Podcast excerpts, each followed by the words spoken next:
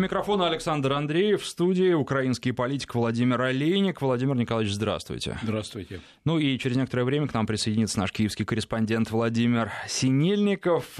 Хочу же сначала задать такой вопрос. Как вы считаете, в каком состоянии сейчас находится Украина после прошедших президентских выборов? Это состояние, когда люди выдохнули или наоборот, они набрали в легкие воздуха и задержали дыхание, потому что ждут, что будет дальше?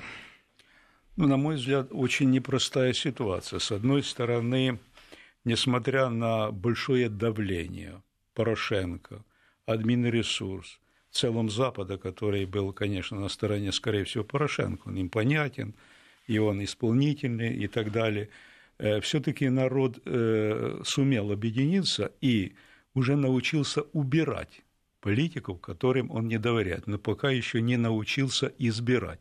Но этот процесс все равно происходит. Поэтому то, что победил э, Зеленский, да, это, скорее всего, я бы сказал бы, такой яркий э, акт протеста против э, Порошенко и его курса, и курса Запада, который был навязан извне Украине. Это война, это осложнение в экономике, это осложнение с Россией, это реальный рост коррупции, реальное уничтожение собственного производства, это нищета, это трудовые ресурсы, которые работают на Запад, а не на Украину и так далее. Поэтому э, я думаю, что два сценария существуют. Или может быть распад страны, самый страшный сценарий, или новая перезагрузка. Выборы президента и парламента не первые и не последние. Если этот пойдет путем Порошенко, точно такая же его ждет участь. Не получается ли так, что э, избиратели, вы сказали, что выбирать на самом деле еще не научились? А вы ну, поменяли шило на мыло.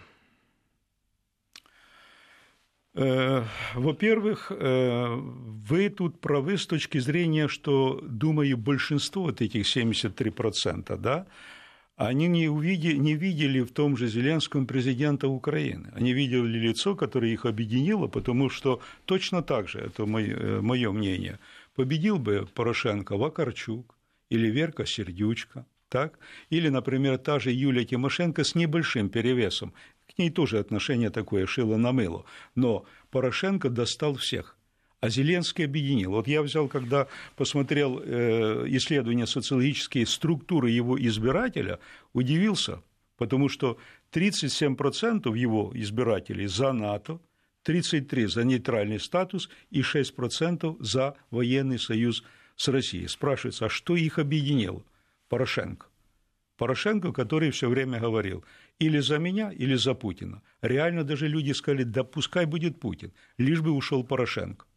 Но если не поменяет повестку дня сам Зеленский, его судьба такая. А какая повестка дня? Что просил украинский народ? Он просил первое, это социологические исследования мира, немедленно, пять лет разговора о мире нас не устраивает. Второе, реальная борьба с коррупцией, с преступностью, с нацизмом.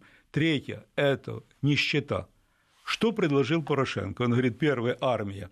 То есть не мир, а армия. Второе – язык. Люди говорят, да язык нас не интересует, это двадцатый вопрос в том запросе, который мы делаем. И третье – это религия. Ребята, вы вмешались в дела, которые абсолютно прописаны по Конституции, не имеете права.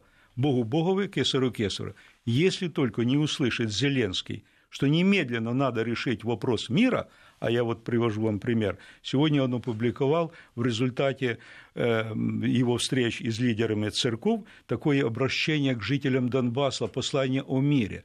Неплохо, но если после инаугурации полетит пуля в сторону Донбасса или снаряд, это уже будет пуля-снаряд Зеленского. На его уже совести будет кровь детей и жителей Донбасса.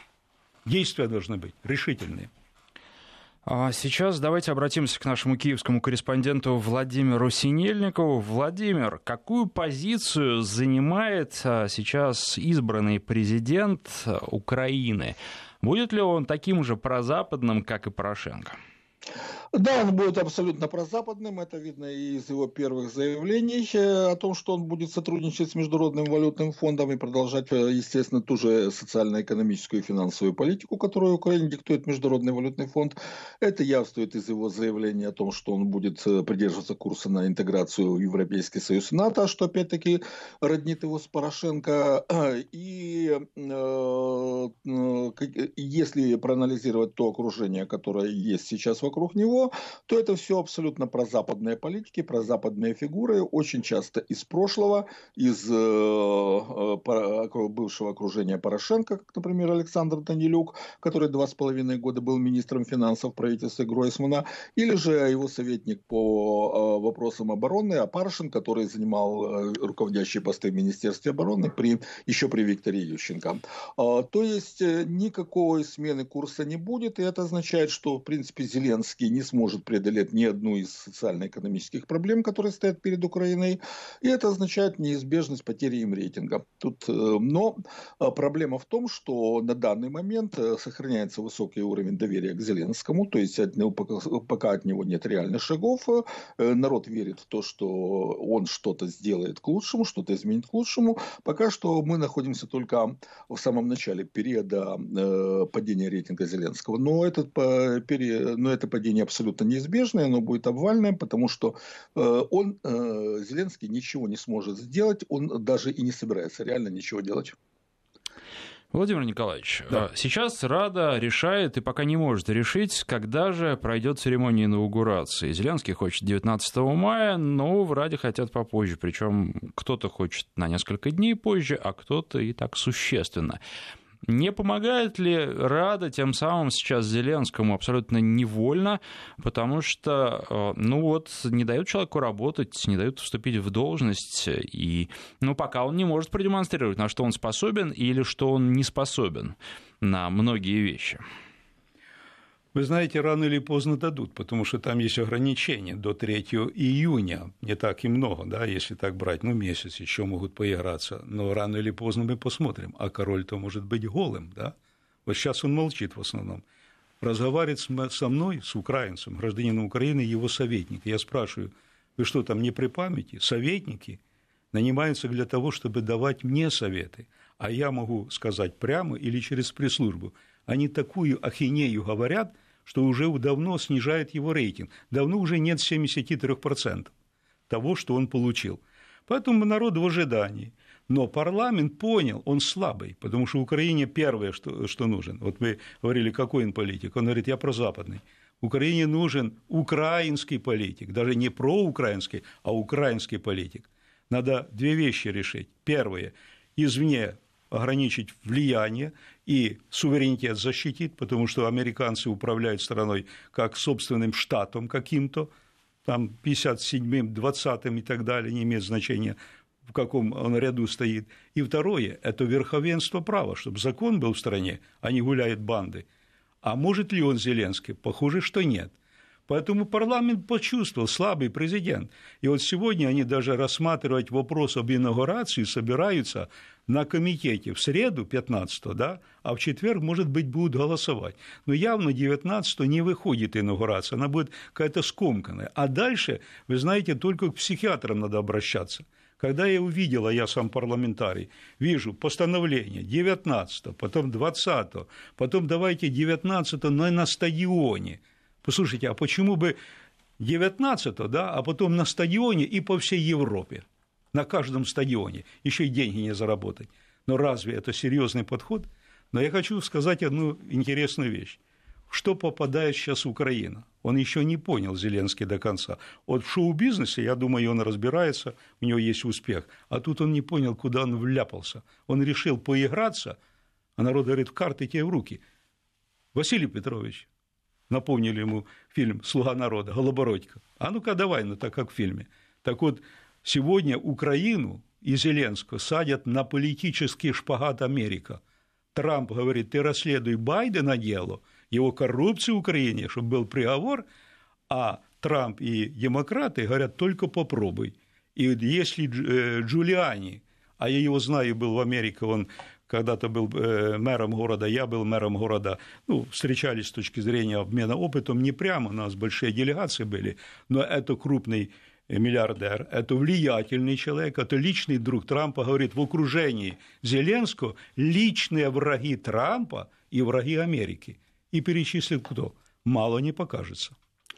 Пока мы говорим, приходят новости с Украины. Вот национальная акционерная компания «Нафтогаз» приняла решение о повышении цены на газ для населения на 4,5, 4,6%, если быть точным. А с 1 июня, несмотря на то, что ранее правительство страны решило снизить цену на 3,5%. Таким образом, цена вырастет э, на 380 гривен, это около 15 э, долларов за кубический метр. Давайте обратимся опять к нашему корреспонденту Владимиру Синельникову. Владимир, скажите, а это существенное повышение 4,6%, потому что ведь э, знавали украинские потребители гораздо большие скачки цен? Э, ну, во-первых, от чего считать эти 4,5%? Например, если вы посчитаете 4,5% от 100 э, рублей, это будет всего 4 рубля 50 копеек. Если вы посчитаете от миллиона, то это будет уже э, намного э, больше, это будет 10, э, это будет 45 тысяч рублей. Э, то есть это зависит абсолютно величины, и поскольку на Украине цена на газ уже выше, чем в Европе, причем намного выше, чем в Европе, э, то 300 380 гривен, в принципе, хотя это и 4,5%, но это достаточно серьезная сумма для человека, который зарабатывает всего несколько тысяч гривен, или для пенсионера, у которого пенсия всего полторы тысячи гривен. А при этом следует отметить, что будет еще одно повышение цены на газ э, э, э, с 20 мая. Это решение об этом было принято раньше. А, то есть это означает, что в целом цена вырастет где-то еще процентов на 15, и, соответственно, это уже очень серьезно. А, э, тут есть еще один важный момент, почему эти цены являются абсолютно нереальными, нерыночными и грабительскими. А, ранее, до ноября прошлого года, действовала формула Дюссельдорф плюс, то есть э, э, цена газа для населения составляла стоимость цены, стоимость газа на бирже в Дюссельдорфе плюс стоимость доставки до Украины. Это абсолютно взятая с потолка формула, она не отражала реальных расходов, но тем не менее так и было. С 1 ноября цены повысили еще на 25 5%, и сейчас повышают еще. То есть уже сейчас цена на газ выше, чем в Германии. Э, при этом в Европе произошло э, сезонное снижение цен. Газ это сезонный товар. Э, в холодный период дороже, в теплый меньше. И на Украине вместо того, чтобы снизить цены в соответствии с европейским уровнем, повышают его еще больше. Более того, ранее было принято решение о том, чтобы снизить цены для промышленных потребителей. А, и сейчас, после всех этих повышений, промышленные потребители будут платить почти вдвое ниже, нежели население. Я напомню, что пять лет назад ситуация была абсолютно противоположной. Были высокие промышленные тарифы и низкие тарифы для населения, которые датировались государством. А, это делается для того, чтобы э, изымать у населения доходы и обеспечивать доходы государственного бюджета. Сейчас Нафтогаз Украины дает э, до 10% э, дохода государственного бюджета, фактически исключительно за то, что устанавливает монопольно высокие цены на газ. И тут, кстати, при, возвращаясь к Зеленскому, его представитель уже Разумков заявил, что Зеленский не будет заниматься вопросами ЖКХ и тарифов э, на газ и пенсий, и, соответственно, Зеленский не будет защищать население от вот этого грабительского повышения тарифов, и, следовательно, это еще один фактор, который определяет падение его рейтинга. Владимир Николаевич, как вы считаете, это решение, принятое сейчас, пока Зеленский еще не вступил в должность, оно на руку Зеленскому? Потому что, казалось бы, ну вот он чист, ничего страшного не произошло, потому что а, для него, потому что это все Порошенко, все он виноват. Или это все равно удар по Зеленскому, потому что когда он придет, он это решение не отменит? удар, а он это решение не отменит, потому что это решение не правительства. У нас нет украинского правительства. Украиной управляет Международный валютный фонд. Он дает основные параметры формирования бюджета. Почему у нас такие цены? А потому что необходимо сбалансировать бюджет. Спрашивается, за счет чего? Производство угробленной. Южмаш не работает, Турбоатом не работает, Антонова завода не работает. А как сбалансировать бюджет? Где взять средства? населения. Посмотрели 20 миллиардов ежегодно перечисляют те, кто работает долларов за пределами страны в Украину. 11 миллиардов официально, ну, эксперты говорят, около 20 миллиардов. Они говорят, как это так? И мимо наших прибылей это бизнес говорит, не может этого быть. Поэтому Нотр-Дам плюс. Второе, а в бюджет как бы деньги взять? Ну, когда вы будете повышать цену, например, на хлеб, да, то я не буду покупать у вас, э, покупать в другом месте, это рынок. А тут монополия, никуда не денешься, будешь платить. И поэтому постоянно поднимать. Но есть еще одна составляющая. Потихоньку украинское общество готовили к тому, чтобы перейти на жиженный американский газ. Американцы предложили Европе и Украине. Порошенко сказал, мы уголь уже покупаем американский в три дорого, вместо того, чтобы покупать донецкий. Твелы покупаем, ненадежные, более дорогие американские, чем России. Сегодня мы готовы к жиженному газу. Уже первая партия была приобретена через Польшу жиженого газа, а там цена значительно выше. Россия говорит – ребята, мы в два раза готовы.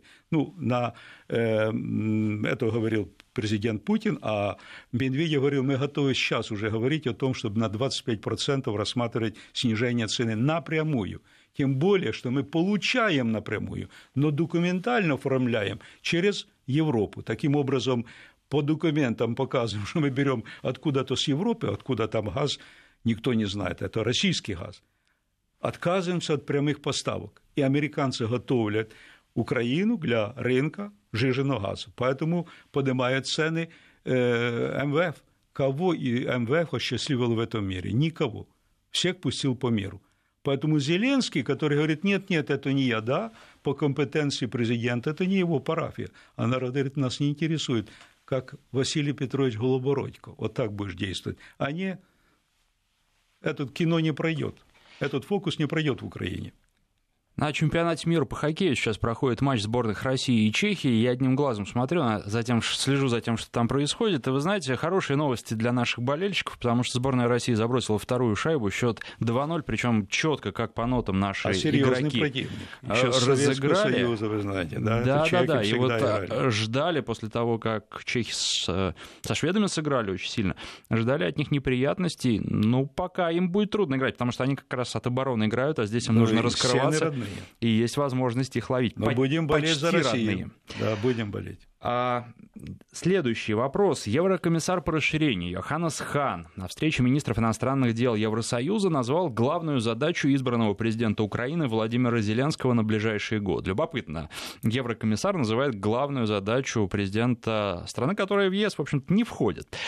А, по его словам, Украина должна выплатить огромные госдолги. Сумма задолженности Украины превышает 30% годового бюджета. Скажите, это что? У Европы кончились деньги, и они хотят получить их с Украины? Или это просто такой поводок, и Зеленского дергают а, и напоминают ему, никуда, парень, не денешься, будешь делать то, что мы тебе говорим.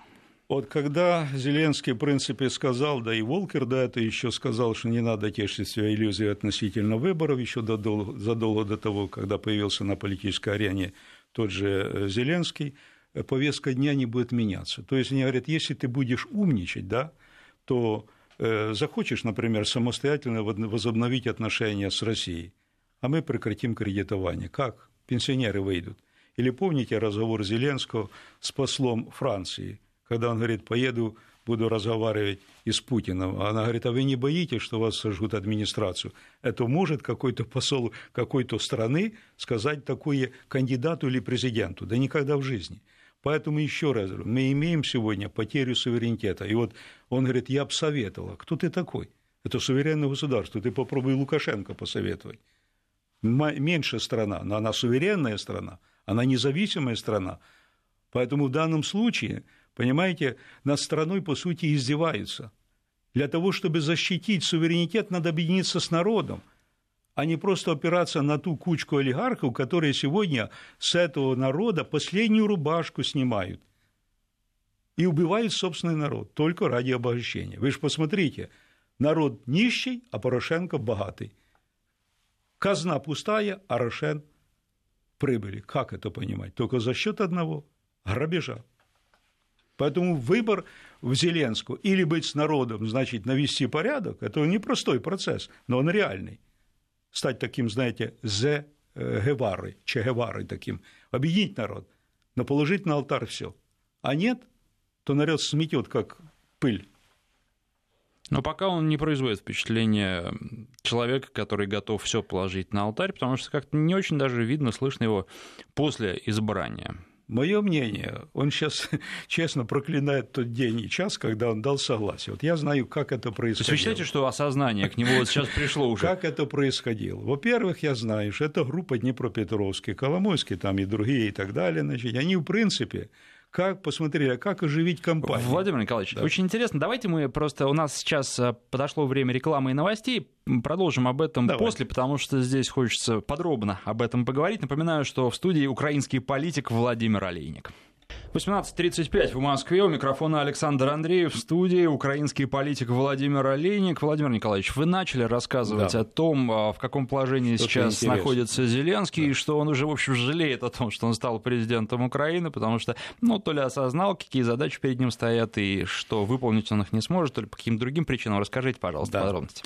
Вот смотрите, реально в украинской э, политике уже сложилась такие, э, такая ситуация, когда баланс был очень интересно сложенный. Если кто-то был у власти, то была реальная оппозиция, не фейковая, реальная оппозиция. Ну, например, электорат прозападный, в основном там, который проживает на западной части Украины, поддерживал Ющенко, да, то реальную оппозицию составляла партия регионов, все лидеры и так далее, и в парламенте везде реально отстаивали интересы другой части Украины. Или наоборот, Янукович – приходил к власти, то и Тимошенко была в оппозиции, то сильная была оппозиция. Когда произошел государственный переворот, они уничтожили реальную оппозицию, партию регионов, коммунистическую партию, социалистическую партию, создали фейковую оппозицию, вдруг не поделили места, и Юлия Тимошенко говорит, а я в оппозиции, так как это в оппозиции? А на Майдане то вместе, а коалиция то вместе, вдруг Ляшко говорит, я оппозиция. А дальше социологи нам показывают – и это было, должно было вызвать удивление. Как это так? президентские выборы, а самый высокий рейтинг Юлии Тимошенко 18%. Ничего себе, а где же 50, 70 при таких делах у Порошенко?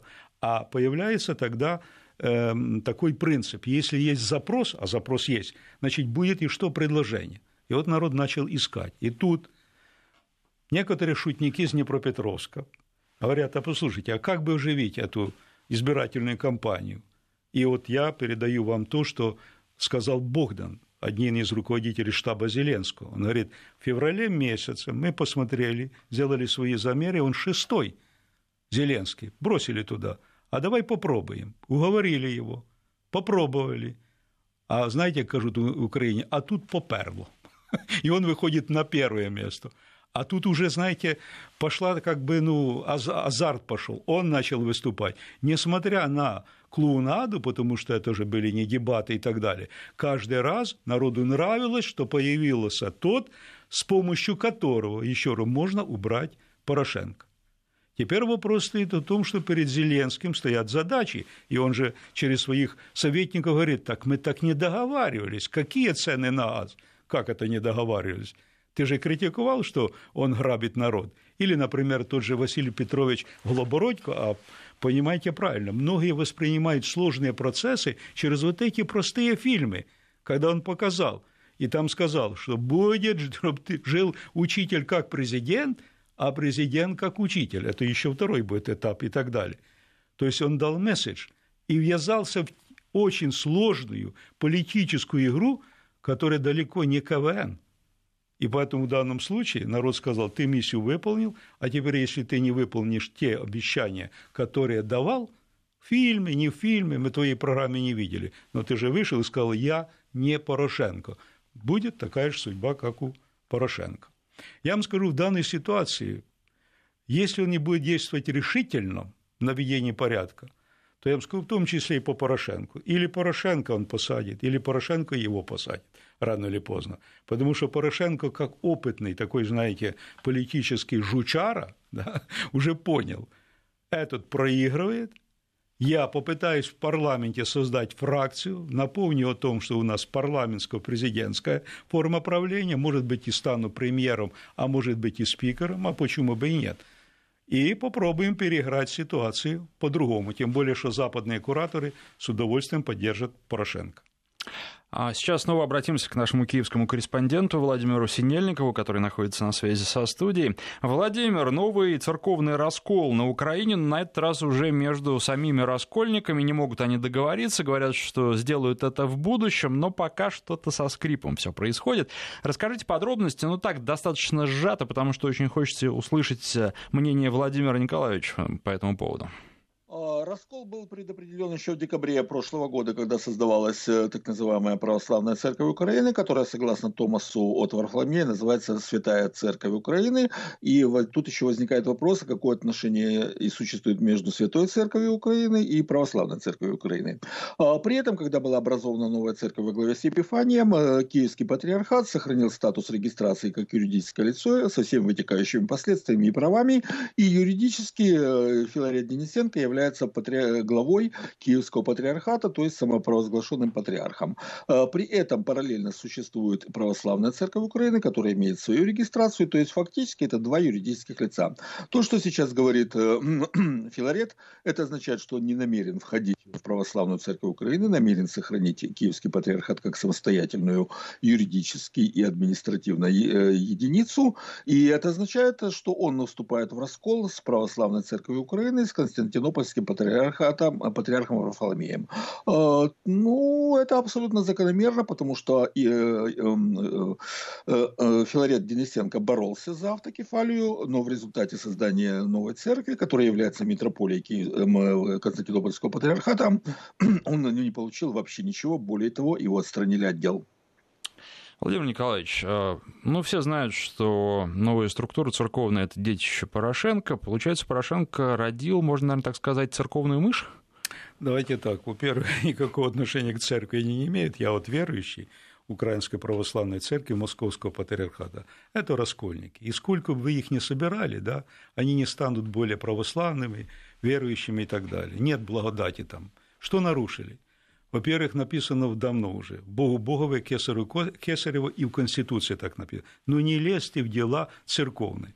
Порошенко влез почему? Потому что, во-первых, американцы давно уже заказывали раскол православия. Это, знаете, если бы этот раскол был реальный, да, произошел в Украине, это похлеще языка и конфликта на Донбассе. Это на многие сотни и тысячи, может быть, лет. Это очень сложный раскол. Во-вторых, он захотел ручную иметь. Домашнюю церковь имеет, а что бы не иметь свою и церковь в Украине.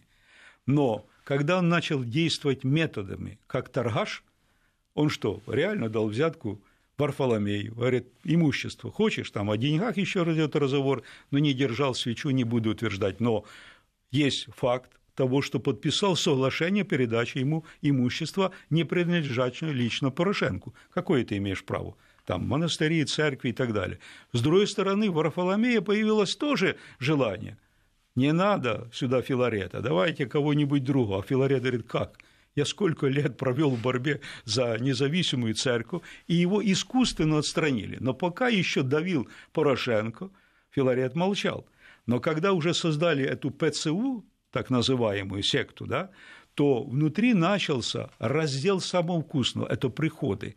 И была попытка реально отстранить Филарета от Киевска, Киевского и Киевской области прихода. Это самые такие ну, финансово э, состоятельные приходы и так далее. Он отстоял эту позицию.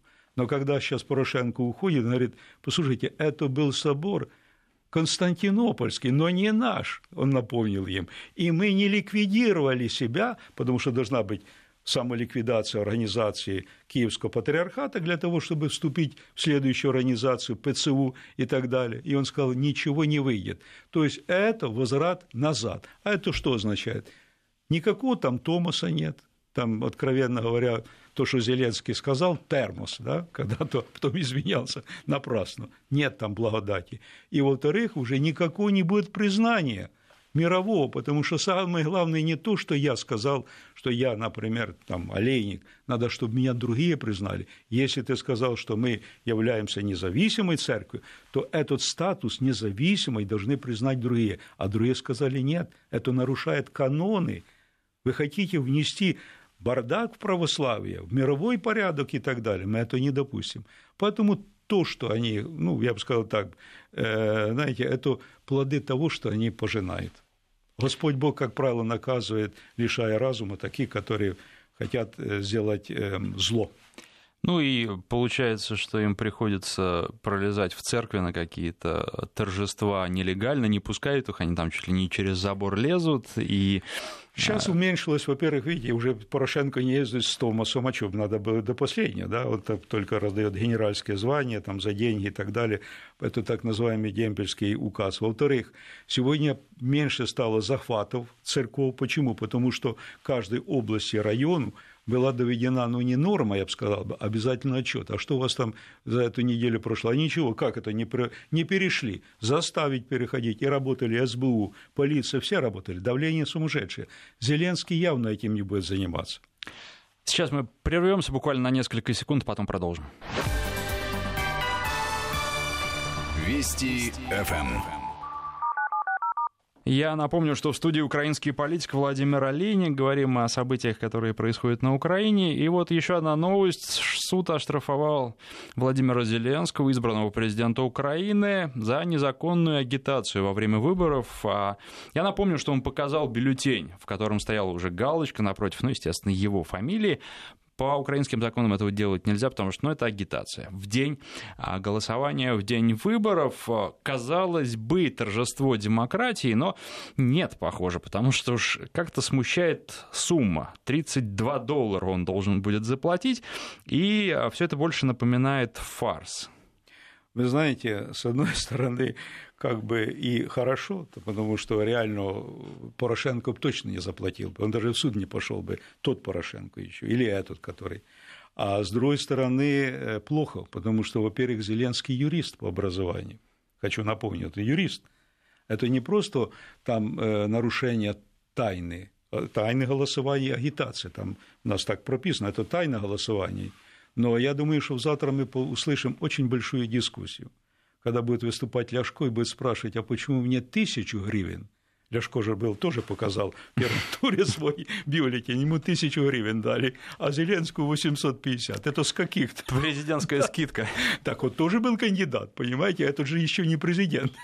О, во втором туре, может, дешевле это все проходит и прочее. То есть там дискуссия будет. Явно ну, фарс, откровенно говоря, потому что там, э, по-моему, э, и там есть исправительные работы, даже лишение свободы. Явно это не на лишение свободы, но штраф, по-моему, там до, э, я не помню, по-моему, до 50 тысяч или там серьезный штраф. То есть что-то тут не то.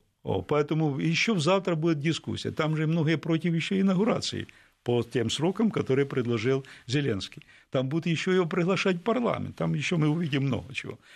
Сегодня Зеленский просто не выходит, боится. Казалось бы, вот смотрите, события. Первое – это годовщина трагедии, Чернобыльская годовщина. Он уехал. А надо было бы возложить цветы, отдать дань тем, кто погиб, защищая нас. Мы благодаря этим чернобыльцам, которые погибли, сегодня живы, слава Богу. Второе. Мы ожидали, что на 9 мая будет четкая позиция. Какая? Ну, там с ветераном УПА, это старая фотография, которая, ну не старая фотография, там поставили ветерана УПА и э, э, освободителя, и э, я бы сказал, капитан первого ранга, который участвовал в Великой Отечественной войне. Но этот капитан уже на 20 фотографиях с разных, так сказать, вариантах. Вопрос не об этом. Что объединять? Тех, кто за Бендеру, и те, кто против фашизма, против бендеровцев, те, кто стреляли в спину, и те, кто освобождали Украину. Пускай каждый подскажет, какой Берлин брал взвод УПА, какие эшелоны подрывали, за медали покажут, за что, за взятие Берлина, освобождение Праги, там, помощь Варшаве, что там? Нет. Нельзя иногда примирить то, что непримиримо, потому что надо поменять идеологию, а идеология бандеровщины – это идеология ненавистничества, невосприятия по язику, по вере, по культурі, причому самі навіть не розмовляють гарно на українській мові. От я, коли їх слухаю, то думаю, Господи, невже вони вважають, що це українська мова? Але вони мені нав'язують ту українську мову, яку я не сприймаю. А почему я не воспринимаю вот этот закон, который завтра не попытается протолкнуть все-таки? Это закон не антироссийский, это не антивенгерский, это прежде всего языковый, антиукраинский. Они хотят, чтобы россияне, венгры, поляки ненавидели меня, украинцев. Я хочу, чтобы они любили украинский язык. Я хочу, чтобы мы создали условия, но с уважением отнеслись к национальным традициям, культуре, языкам национальных меньшинств. Тем более россияне далеко не национальное меньшинство. Вот он может такую позицию занять, а он боится, петляет. Все говорит, мы будем и думать. А что там думать? Як кажуть в Україні, треба головою думати, а вони думають макітрою. Продолжим тему штрафов. Канал Интер оштрафовали за концерт 9 мая. Владимир, тоже вот сжато. Расскажите, пожалуйста, подробности и размер штрафа каков? 4 миллионов гривен, что, собственно говоря, является стандартной для Интера процедурой. Дело в том, что в прошлом году было то же самое. Он транслировал э, концерт ко Дню Победы. А, точно так же... Владимир, простите, сразу 4 миллиона в пересчете... Это там... примерно 10 миллионов рублей. Угу. Ну, то есть это не 32 а, доллара. Да. Э, в прошлом году была абсолютно аналогичная ситуация. Телеканал Интер точно так же транслировал концерт, э, посвященный Дню Победы, и точно так же был оштрафован за то же самое. То есть это традиция. Однако при этом э, то, что трансляция этого концерта стала рекордом. Она был, собрала топ просмотров. По подсчетам аналитиков 12,2 миллиона человек посмотрели этот концерт. Это означает, что половина взрослого населения населения Украины, точно так же, как и в прошлом году. Кстати, это тоже был рекорд просмотров. А, то есть телеканал Интер демонстрирует свою приверженность тем, кто считает э, праздником День Победы 9 мая, а не День памяти и примирения 8 мая. Он в этом пользуется поддержкой общества, о чем свидетельствует э, э, рейтинг этого канала 9 в День Победы во время трансляции праздничного концерта. И 4 миллиона гривен, ну, в принципе, сумма достаточно достаточно солидная, но я думаю, тот авторитет и тот рейтинг, который получает телеканал Интер благодаря этому, с лихвой окупает все расходы. Будем считать, что это э, э, инвестиции в э, растущий рейтинг канала. Владимир Николаевич, э, скажите, э, Наверное, Интер заработал в итоге больше, чем а, должен заплатить штраф, хотя штраф солидный, 10 миллионов рублей. И кто в итоге от этого штрафа выиграл? Те, кто пытаются задавить на Украине русский язык и традиции, связанные с Россией, или все-таки те, кто эти традиции, как канал Интер, сохраняет? Ви знаєте, звісно, питаються задавити, але дурень думкою багатіє. От вони собі так думають уже п'ятий год. Но я би рекомендував би каналу Інтер відкрити счет. Я лично внесу свою лепту, потому что я хочу заплатить этот штраф, потому что то, что делает 9 мая Интер, мне нравится. Людям нравится. Там звучит человеческое отношение к тем, кто погиб. Там звучит музыка, там звучат стихи, там звучит от души. Это не то, что происходит на день памяти или рождения Бендеры. Там э, десятка, ну, не десятка, пускай там тысяч десять, это максимум. С этими, так сказать, факелами проходят по Киеву ночью, знаете, так как воры и так далее. А попробуйте сравнить с тем маршем, который прошел в Украине. Это бессмертный полк, пятый год уже. В всем больше больше людей выходит. Вот это народный протест. Причем это не благодаря, а вопреки. А представьте, если власть поддержит, хотя бы рядом станет. Вот я хотел бы, чтобы Зеленский стал там с портретом своего деда. Это было бы правильно. Вот это он занял бы позицию, и Украина поддержала ее еще больше. А это уже поддержка можно было бы конвертировать в дела какие-то и прекратить этот шабаш. Штраф молчание. Почему? Ты же политик, ты уже все, тебя избрали, ты не имеешь права действовать, но молчать не имеешь права. А молчание, оно уже, знаете, расценится как петляние, как то между капелек. Да не выходит между капелек, мокрым будем. Мокрым будешь все равно. Генеральная прокуратура Украины завела дело по факту возможного вмешательства Петра Порошенко и других высокопоставленных чиновников в деятельность окружного административного суда Киева, который вынес решение о признании национализации Приватбанка незаконной. А скажите, с чем это связано, какие последствия может иметь? Ну, во-первых, это решение, которое связано по Приватбанку. Понятно, что здесь интересы есть Коломойского, это его иск и так далее – Понятно, что Коломойский недавно сказал желательно восставить еще генерального прокурора. до новых, так сказать, ну, выборов парламента, а там где-то это почти что на год потому что парламент сформируется, потом правительство, потом, может быть, до генерального дойдут. Но за это время, вероятно, он сказал, верой и правдой буду служить, и не только Коломойскому, но и американцам. Он же имел встречу и с Джулиани, говорил о том, что здесь есть факты коррупции Байдена в Украине. Поэтому он еще нужен. И он говорит, как это меня в отставку? На нормальный генеральный подал бы в отставку. Говорит, нет, нет. Во-первых, я считаю, что юридических оснований нет, это он без образования юридического считает, что юридических оснований, да ему сидеть надо. У него пол уголовного кодекса сегодня можно уменять спокойно и так далее.